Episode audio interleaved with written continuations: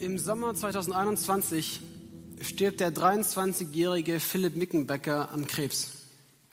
An einem Krebs, der sich immer tiefer in seine Brust frisst und an dem er schlussendlich mitunter verblutet. Sein Film Real Life schlägt gerade in Deutschland große Wellen. Und es erzählt seine Geschichte, dass dieser gläubige junge Mann an Krebs erkrankt und dass er die Hoffnung hat, geheilt zu werden. Und alle seine Freunde auch.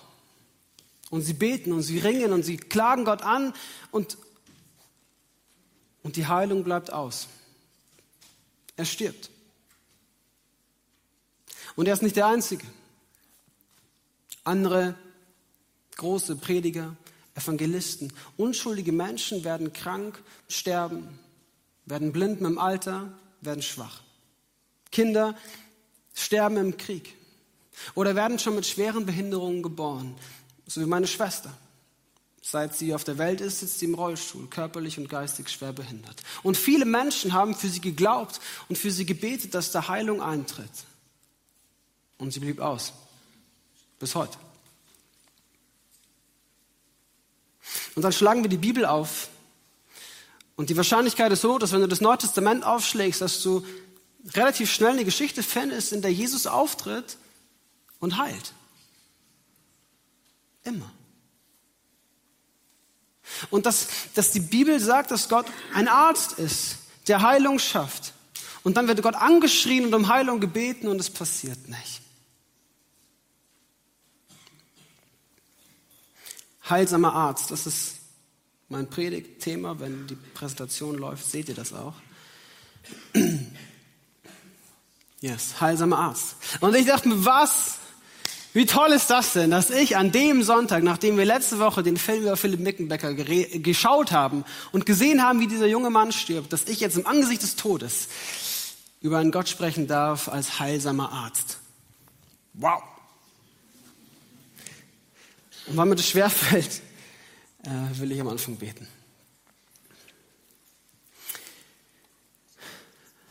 Gott, wir beten, dass du dich offenbarst. Dass du dich in allem Leiden und in aller Heilung, dass du dich offenbarst. Und wir brauchen dich, dass du sprichst, dass du redest. Bevor du irgendwas tust, brauchen wir gar nicht anfangen. Und darum beten wir und bitten dich, dass du hier gegenwärtig bist. Dass du unsere Herzen aufmachst, um dort hineinzusprechen, ganz neu. Amen. Wir befinden uns in einer Predigtreihe, die da heißt, ich bin's Gott. Und haben schon gesehen, dass Gott ganz souverän ist. Dass er tun und lassen darf, was er tun und lässt, weil er Gott ist. Weil er ganz souverän ist, weil er darin nicht manipuliert werden kann. Und dass er aber in seiner Souveränität nicht einfach willkürlich ist oder aus Zorn heraus handelt, sondern er liebe es. Dass er dreieinig ist, aus Vater, Sohn und Heiliger Geist, dass, er in sich liebende Gemeinschaft ist und dass alles, was er tut, den Ursprung aus der Liebe hat und zur Liebe hinführt. Und wir haben dieses Bild aufgemacht, dass wir wie dieses Meer haben vor uns. Und wir alle an unterschiedlichen Stellen in dieses Meer hineingehen. Und wenn dieses Meer Gott ist, dann lernen wir alle an unterschiedlichen Orten Gott irgendwie kennen sei es aufgrund unserer Prägung, unserer Herkunft, unserer Familie, dem Milieu, unserem Gottesbild, wie auch immer, aber wir, wir, wir, wir lernen Gott irgendwie kennen und haben diese Wohlfühlzone in unserem Leben, wo wir sagen, ja, Gott ist mein liebender Freund. Ich sehe die Augen, die liebenden Augen Jesu. Das ist mein Gott. Oder mein Gott ist es eher so mein, mein moralisch-ethischer Lehrer, der mir zeigt, wie ich leben soll, der mir zeigt, wie ich mit der Umwelt umgehen soll, der mir zeigt, wie ich eine gute Ehe führe. Und andere haben ein Gottesbild von einem ganz fernen, großen, allmächtigen Gott, der, der mit uns eigentlich gar nicht viel zu tun hat.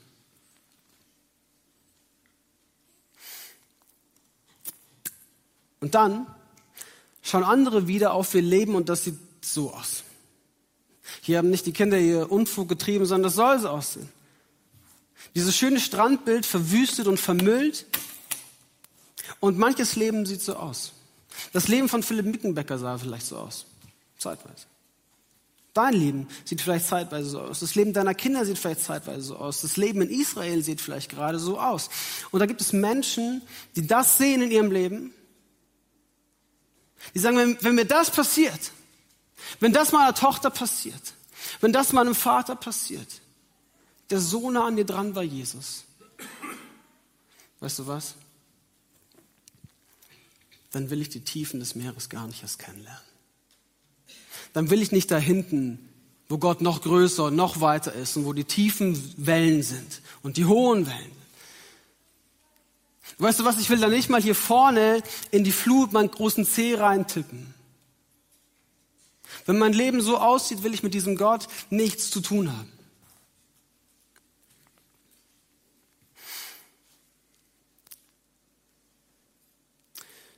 Und auf den ersten Blick haben sie recht. Und sie stellen die Frage, ja, warum? Warum sollte ich überhaupt mit Gott etwas zu tun haben? Oder sie stellen die Frage, warum ist das in meinem Leben? Warum gibt es einen Gott, der das zulässt und nicht verändert? Warum frisst sich dieser Krebs bis tief in den Körper und lässt den elendig verrecken? Warum?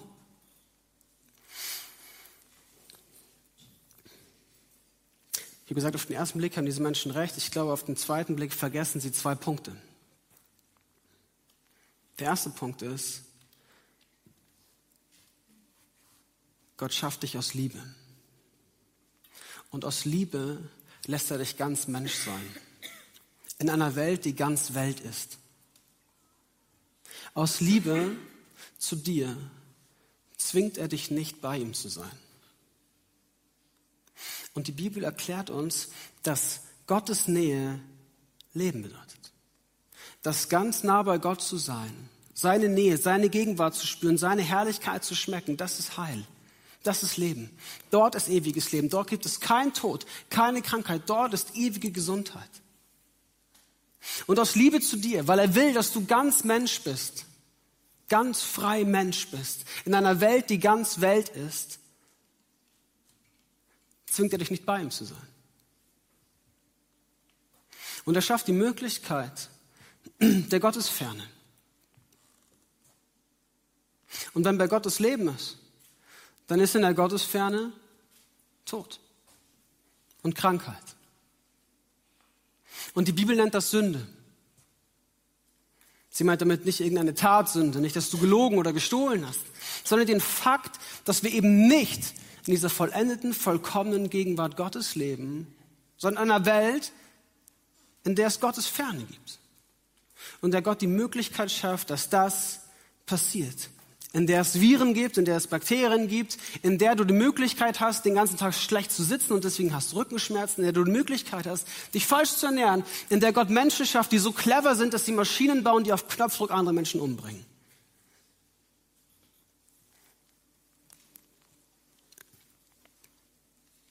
Und sie vergessen ein zweites. Da sagte Jahwe zu ihm, wer hat dem Menschen denn den Mund gemacht? Wer macht den Menschen stumm oder taub, sehend oder blind? Doch wohl ich, Jahwe. Oder an anderer Stelle, seht ihr nun, dass ich es bin? Ich und kein Gott neben mir? Ich bin es, der tötet und ich mache lebendig. Ich habe verwundet und ich bin es, der wieder heilt. Wer hat dir den Mund gemacht? Wer macht stumm und taub? Wer tötet und wer macht lebendig? Und Gott stellt sich hin und sagt, ich bin's. Gott. Und das passt vielleicht nicht in unser kleines Gottesbild hinein. Dass Gott das sagt oder sogar tut. Dann passt das nicht in meinen kleinen süßen Teich hinein, in dem Jesus einfach nur mein netter Freund ist. Sagt damit Gott, dass er für jede Krankheit, für jeden Kopfschmerz, für jede Depression, für jede Belastungsstörung, die du hast, verantwortlich ist und sie dir schickt? Nein. Aber sagt Gott, dass er im letzten dafür die Verantwortung trägt? Ja. Ein Gott, der eine Welt schafft, in der es das möglich ist, sagt, ich trage die Verantwortung dafür, dass das möglich ist. Ich glaube, es wurde sehr viel Leid damit angerichtet, dass wir Menschen erklärt haben, dass die Sünde in ihrem Leben, dass du dir schon wieder das angeschaut hast, dass du schon wieder so gelogen und betrogen hast, dass du gestohlen hast. Deswegen lässt Gott dich heute krank sein. Deswegen, weil du zu wenig glaubst, zu wenig betest oder immer noch nicht checkst, dass du endlich diese Sünde aus deinem Leben ausräumen solltest, deswegen heilt Gott dich nicht. Und dann finde ich solche Bibelstellen heilsam und bedeutsam, die sagen, am Ende trägt Gott die Verantwortung und nicht du. Es ist kein einfacher Tun-Ergehen-Zusammenhang, sondern Gott sagt irgendwie das.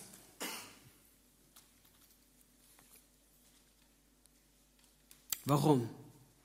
Warum Krankheit? Warum Leid? Warum tut Gott das? Das wird Jesus einmal gefragt. Er ist mit seinen Jüngern unterwegs und die Jünger treffen auf einen Mann, der von Geburt an blind ist. Und dann fragen ihn die Jünger, Jesus, warum, warum ist dieser Mann blind?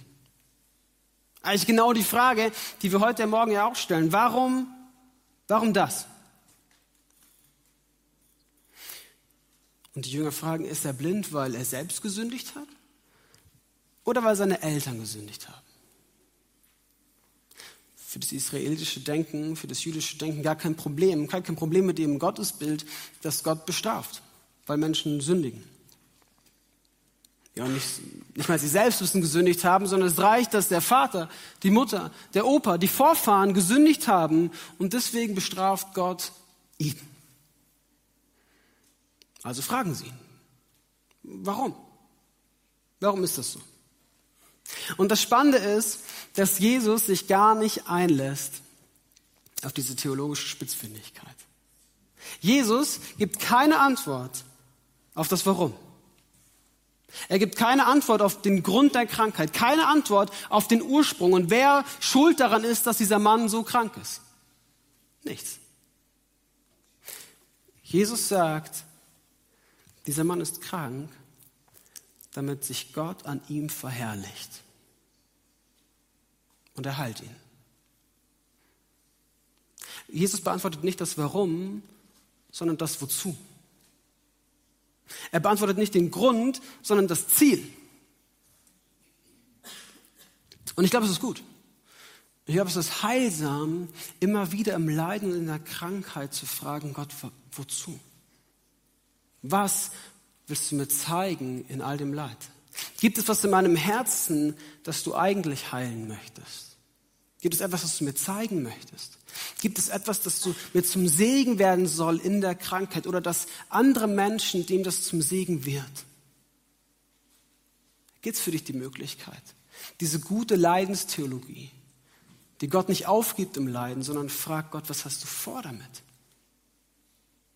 Und so ist ja auch dieser Film von Philipp Mickenbecker, Real Life, der Wellen schlägt, der viele, viele Menschen neu zu Jesus führt, neu in seine Gegenwart, neue Hoffnung stiftet in Menschen, die sagen, ich will diesem Jesus wieder neu nachfolgen. Paulus, der merkt, dass dieser Stachel in seinem Fleisch, den er nicht los wird, merkt, ihm wird das zum Segen, weil er dadurch Demut lernt. Und merkt, ich lasse mir an der Gnade Gottes immer wieder neu genügen. Es ist gut, nach dem Wozu zu fragen.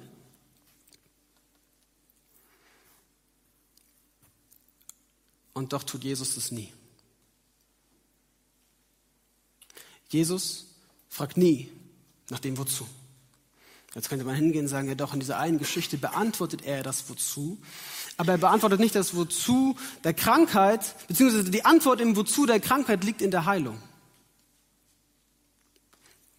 Jesus, dem kein kranker, gelähmter, blinder, wie auch immer leidender Mensch begegnet. Und Jesus erklärt, ja, weißt du was? Ist ganz gut, dass du krank bist. Dann lernst du Demut. Geh wieder nach Hause. Ist gut, dass du blind wirst und blind bleibst.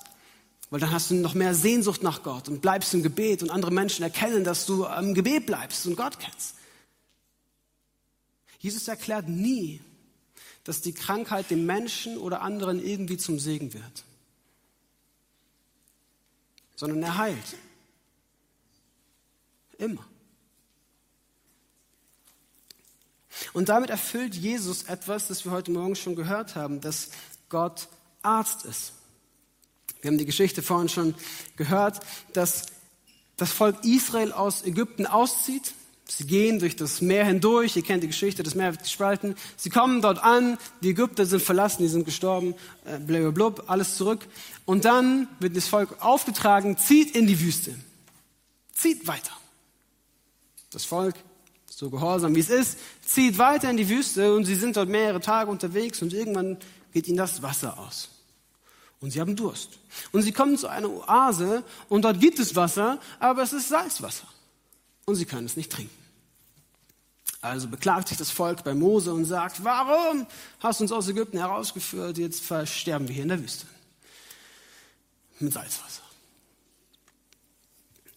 Und dann bittet Mose Gott um Rat und Gott sagt Mose, weißt du was, nimm dieses Stück Holz, wirf es in das Wasser hinein und das Wasser wird süß.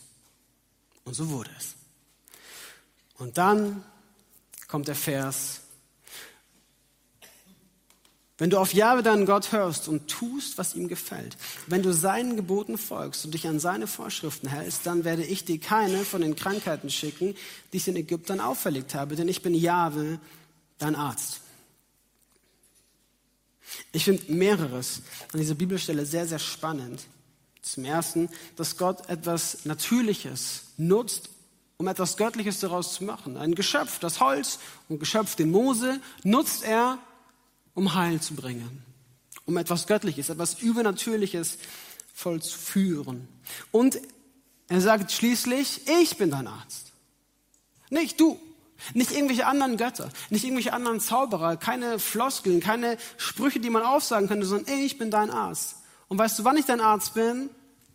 Wenn wir so sind. Wenn du mich kennst, wenn du meine Gebote kennst, ihnen folgst, wenn wir gemeinsam unterwegs sind, dann wirst du erfahren und erleben, dass ich dein Arzt bin. Und was für ein Arzt ist Gott? Ein Arzt, der offensichtlich heilt, noch bevor irgendjemand krank ist. Keiner hat bis jetzt das Salzwasser getrunken, keiner ist daran gestorben und Jesus sagt, weißt du was, ich bin dein Arzt. Ganz präventiv. Genauso Jesus. Jesus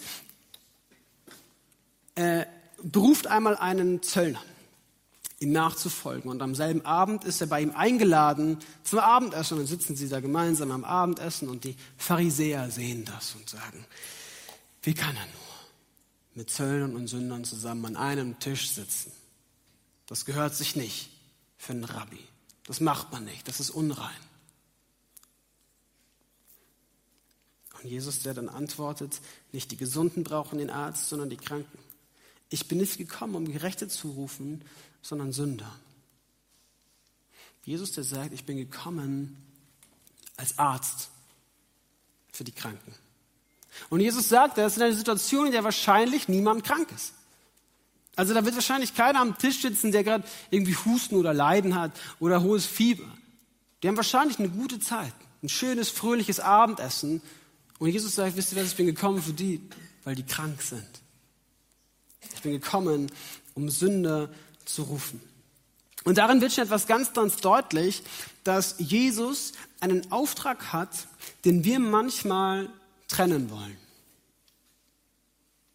Jesus Auftrag ist, ganzheitlich zu heilen, ganz gesund zu machen. Er ist gekommen, um Kranke zu heilen und Sünden zu vergeben. Ganz deutlich wird es in einer Jesaja-Stelle, wo es heißt, für wahr, er trug unsere Krankheit und lud auf sich unsere Schmerzen. Wir aber hielten ihn für den, der geplagt und von Gott geschlagen und gemartert wäre. Aber er ist um unserer Missetat willen verwundet und um unserer Sünde willen zerschlagen. Die Strafe liegt auf ihm, auf dass wir Frieden hätten. Und durch seine Wunden sind wir geheilt. Da kommt beides zusammen. Gott, der sagt, oder Jesus, in dem sich das offenbart, er trägt unsere Krankheit, die wir am Leib tragen. Schmerzen und Wunden. Und ein zweites, es gibt Wiederherstellung. Wiederherstellung von der Beziehung zwischen Gott und Mensch. Da wird Frieden geschlossen. Sünden vergeben. Gerechtsprechung. Und schließlich werden unsere Wunden geheilt. Beides. Das jüdische Denken trennt das nicht, was wir so gerne trennen, und zwar Körper, Seele und Geist. Im jüdischen Denken gibt es einfach einen Menschen. Und dieser eine Mensch muss ganzheitlich oder will ganzheitlich wiederhergestellt werden. Mit allem, was er mit sich bringt. Und deswegen hat Jesus auch nicht zwei Aufträge, sondern einen. Jesus zog in ganz Galiläa umher, er lehrte in den Synagogen und verkündigte die Freudenbotschaft vom Reich Gottes. Außerdem heilte er dort alle Arten von Krankheit und Leid. Jetzt könnte man hingehen und sagen, es sind noch zwei Aufträge.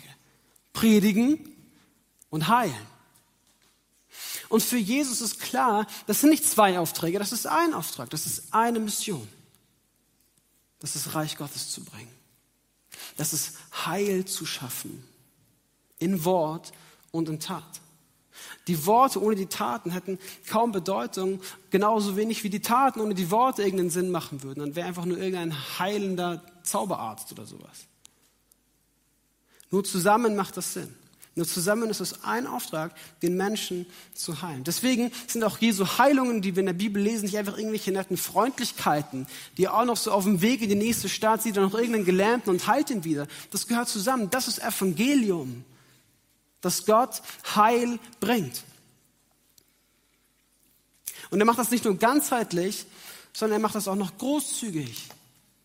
Ich habe es vorhin schon gesagt, Jesus schickt keinen weg. Jesus erklärt niemandem, dass ihm das irgendwie zum Segen werden könnte, dass es noch irgendwie gut ausgehen könnte, dass es doch gut ist, dass er blind ist. Jesus fragt niemanden nach, wie viel hast du geglaubt, wie viel hast du gebetet, wie viele Freunde hast du, die für dich gebetet haben, seit wie vielen Jahren bist du denn krank, ist es überhaupt Zeit, dass du jetzt gesund wirst? Nie. Jesus heilt einfach so.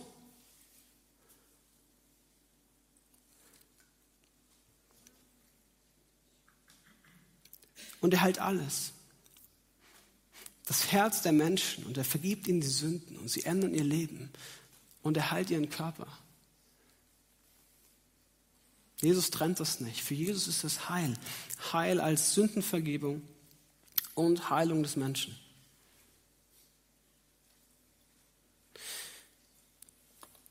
Und dann stehen wir wieder vor dieser Spannung, dass wir das lesen und nicht erleben. Dass wir glauben, dass, dass Philipp Mickenbecker Jesus ganz in seinem Herzen hatte. Dass er das Heil erfahren hat, dass er seine Sündenvergebung erfahren hat und dass er trotzdem daran stirbt. Und dann erfahren wir das nicht. Die Frage, wie gehen wir damit um? Und was ist unser Auftrag daran? Was wir nicht brauchen,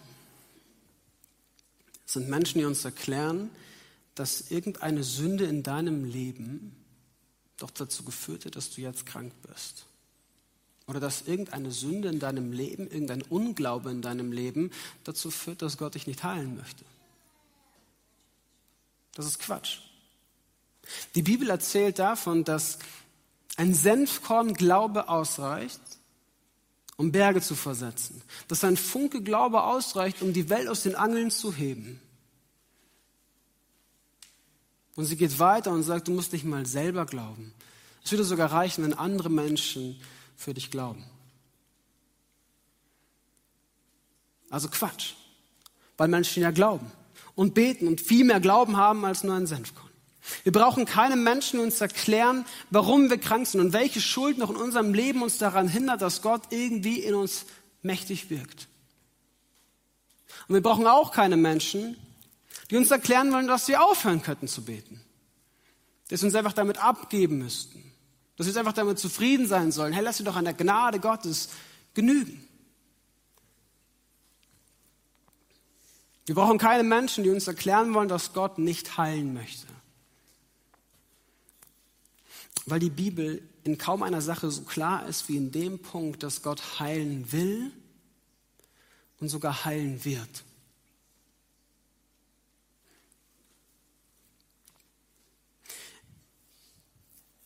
Glaube, dass in dem Film Real Life über Philipp Mickenbecker nur eine einzige Person gestorben ist.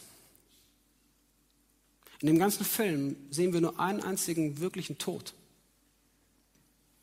Und das ist nicht Philipp, sondern sein Freund. Noch am selben Abend, an dem Philipp stirbt, lässt sich sein Freund taufen. Und ich glaube, dass in der Taufe genau das passiert, dass er in Christus stirbt und wenn er auftaucht, in Christus wieder aufersteht. Ich glaube, dass Philipp schon viel früher gestorben ist und schon viel früher ewiges Leben empfangen hat. Und dass sein Tod in diesem Sterbebett nur der Übergang war in dieses ewige Leben, das er schon hier auf Erden geschmeckt hat. Dass er nur Übergang war in ein noch viel realeres Real Life. Und dass Gott im Schluss, im Letzten seine Gebete erhört hat. Dass Gott im Letzten ihn heil gemacht hat. Dass er Heilung erfahren hat. Ich glaube, dass Philipp heute in all seiner Kraft und in all seiner Kreativität am Wirken ist und ewiges Leben leben darf. Gott will und Gott wird heilen.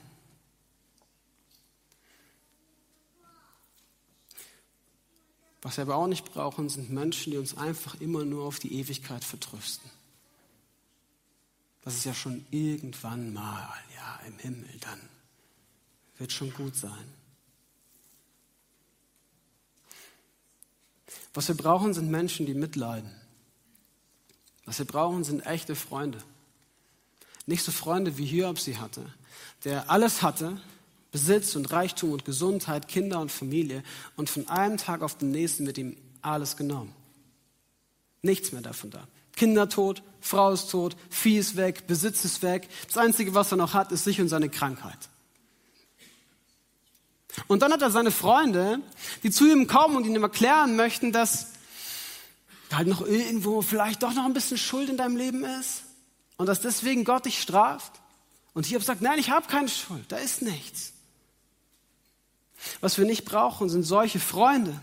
Was wir brauchen, sind Menschen, die sich wie Hiob in den Staub setzen. Hiob, nachdem ihm alles genommen wurde, setzte sich in den Staub.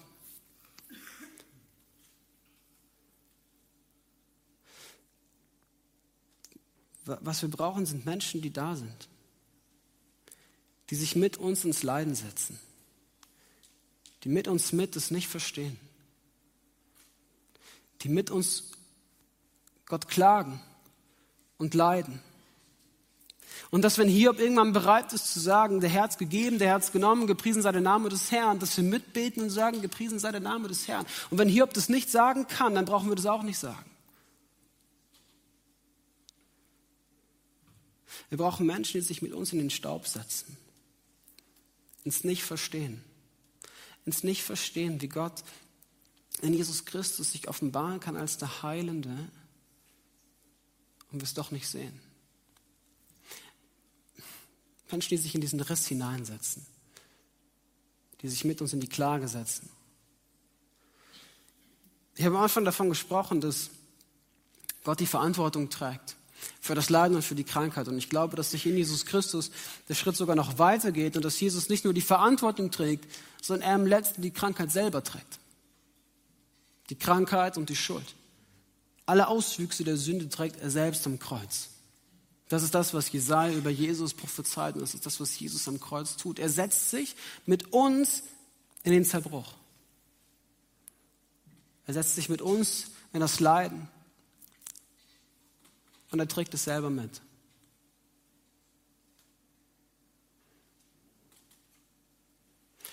Was wir brauchen, sind Menschen, die nicht aufhören zu beten. Menschen, die nicht aufhören zu glauben. Menschen, die selbst im Leiden durchhalten und dranbleiben. Menschen, die uns immer wieder vor Augen halten, dass es da einen Gott gibt, der Heilung bereitet. Wir brauchen Menschen, die in der Enttäuschung, weil diese Heilung einfach nicht eintreffen möchte, an unserer Seite bleiben und mitglauben und mittragen.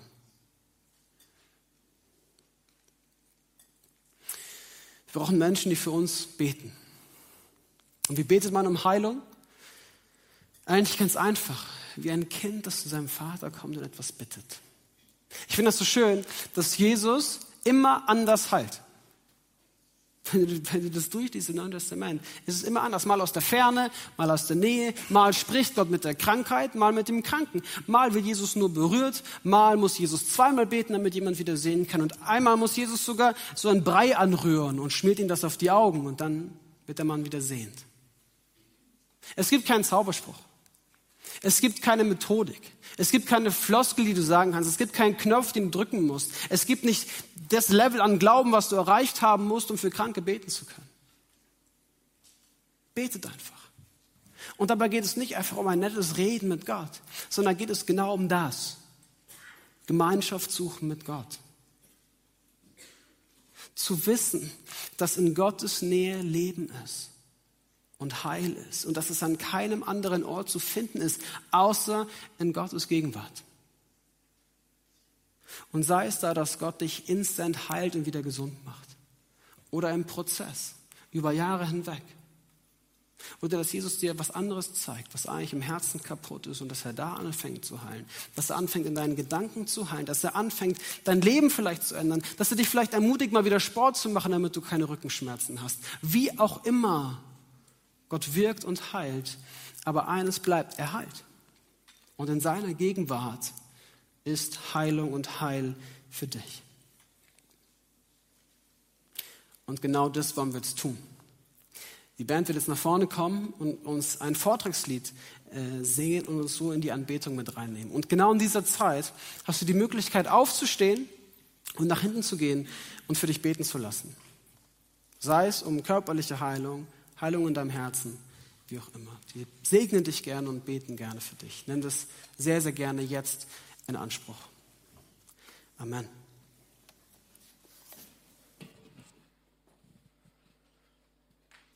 Und jetzt darf ich euch den Segen Gottes zusprechen. Der Herr segne dich und behüte dich.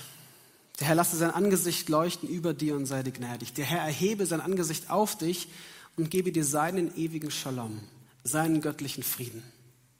Amen. Seid gesegnet.